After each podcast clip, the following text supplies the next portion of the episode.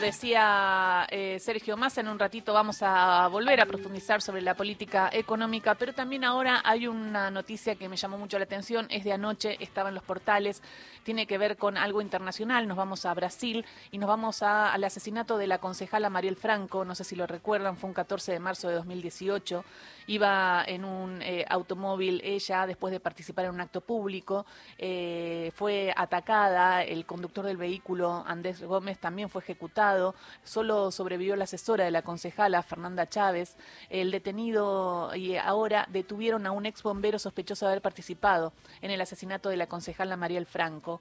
Eh, y le quería preguntar entonces a Darío Piñotti, que tengo el agrado de que esté en línea del otro lado, corresponsal de Página 12, para que me cuente lo que significa esta investigación, porque lo, porque lo que significó ese crimen eh, fue un antes y un después también para Brasil. ¿Cómo estás, Darío? Habla Gisela y Carlos Ulanowski te saludan. ¿Cómo estás?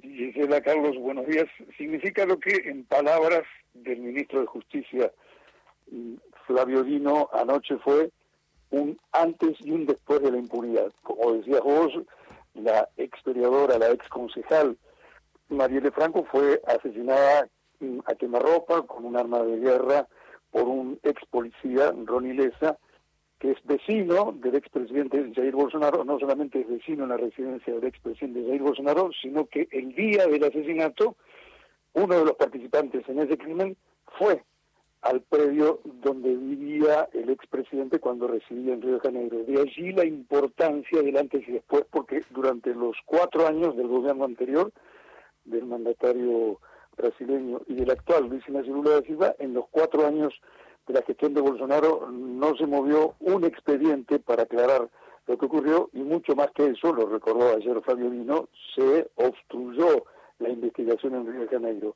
Y ahora, según se reveló ayer, uno de los participantes en el atentado reconoció lo que pasó, confesó lo que pasó y dijo que el crimen fue organizado durante meses contra esta un concejal que se había opuesto en su momento a la violencia policial y parapolicial en las favelas de Río de Janeiro y había denunciado la complicidad de estas con las Fuerzas Armadas. Tener presente que en 2018 Brasil vivía bajo un régimen irregular, el gobierno surgido de un golpe de Estado, de un golpe institucional de Michel Temer, y estaba intervenido por las Fuerzas Armadas. Había una intervención militar de parte de las Fuerzas Armadas, de tal suerte que no estamos hablando de un asesinato, lo cual ya sería mucho, sino de un crimen político y del probable el establecimiento de este crimen político con la prisión del tercer presunto vinculado con el mismo, un ex bombero, que como ustedes saben, los bomberos están, son una una institución en Río de Janeiro vinculada a la policía militar. Por tanto, hay tres ex policías, dos que ya estaban detenidos desde 2019 y este tercero de ayer vinculados presuntamente con ese crimen, con ese crimen político. Siempre fue eh, este eh, rumor que corría a, partir de que la, justicia no investigaba y se buscaba el por qué, qué pasó, cómo fue este crimen político y quién es el responsable intelectual.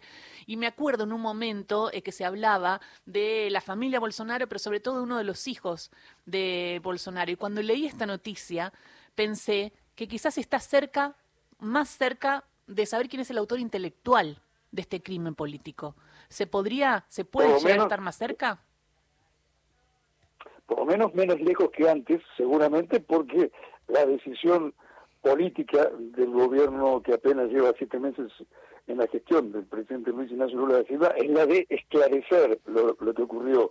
Y por cierto, las pistas, las sospechas, algunas señales no podría afirmarte que llevan hacia Bolsonaro, pero sí hacia su entorno el propio Bolsonaro admitió, luego de haberlo negado inicialmente, que el día del asesinato, el 14 de marzo de 2018, uno de los ejecutores del crimen estuvo en su predio. ¿eh?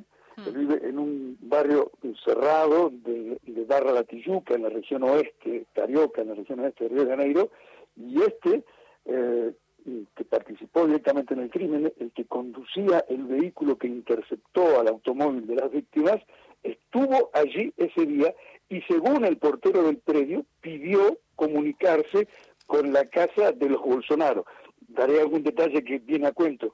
Padre e hijo Jair Bolsonaro y Carlos Bolsonaro, viven en dos residencias colindantes.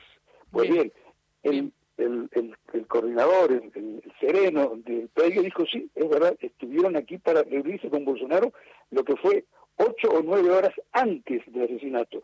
Si fue una coincidencia o no, no se sabe, pero que es un indicio que preocupa a los Bolsonaro, padre e hijo, el expresidente, el otro actual concejal de Río de Janeiro, por cierto, esto debe ser así, es decir, no podemos afirmar, pero que Bolsonaro no debe, debe haber sido de los pocos brasileños que ayer no se alegró con la posible o el posible esclarecimiento del crimen, el crimen es una conjetura plausible.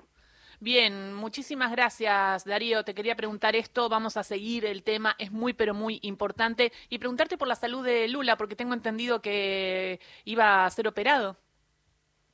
Lo dijo hace media hora el presidente, sabes, Gisela, que él tiene un programa semanal, un programa muy reciente, Café con el presidente, y sí dijo que piensa operarse en octubre de un problema ¿De cadera? cadera mm. y que exactamente un problema en la cadera y que lo hará solo después de concluir lo que resta de una muy activa agenda internacional. Estará en Naciones Unidas, estará en la cumbre de los BRICS y estará en, la cumbre de los G20 luego de los varios viajes, el último de ellos, el más reciente, el encuentro América Latina.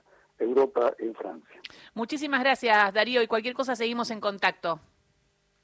Será un gusto, hasta la próxima. Darío Piñotti, eh, corresponsal de Página 12, allí en Río de Janeiro, contándonos el avance de la causa judicial que investiga el crimen de la concejala Mariel Franco.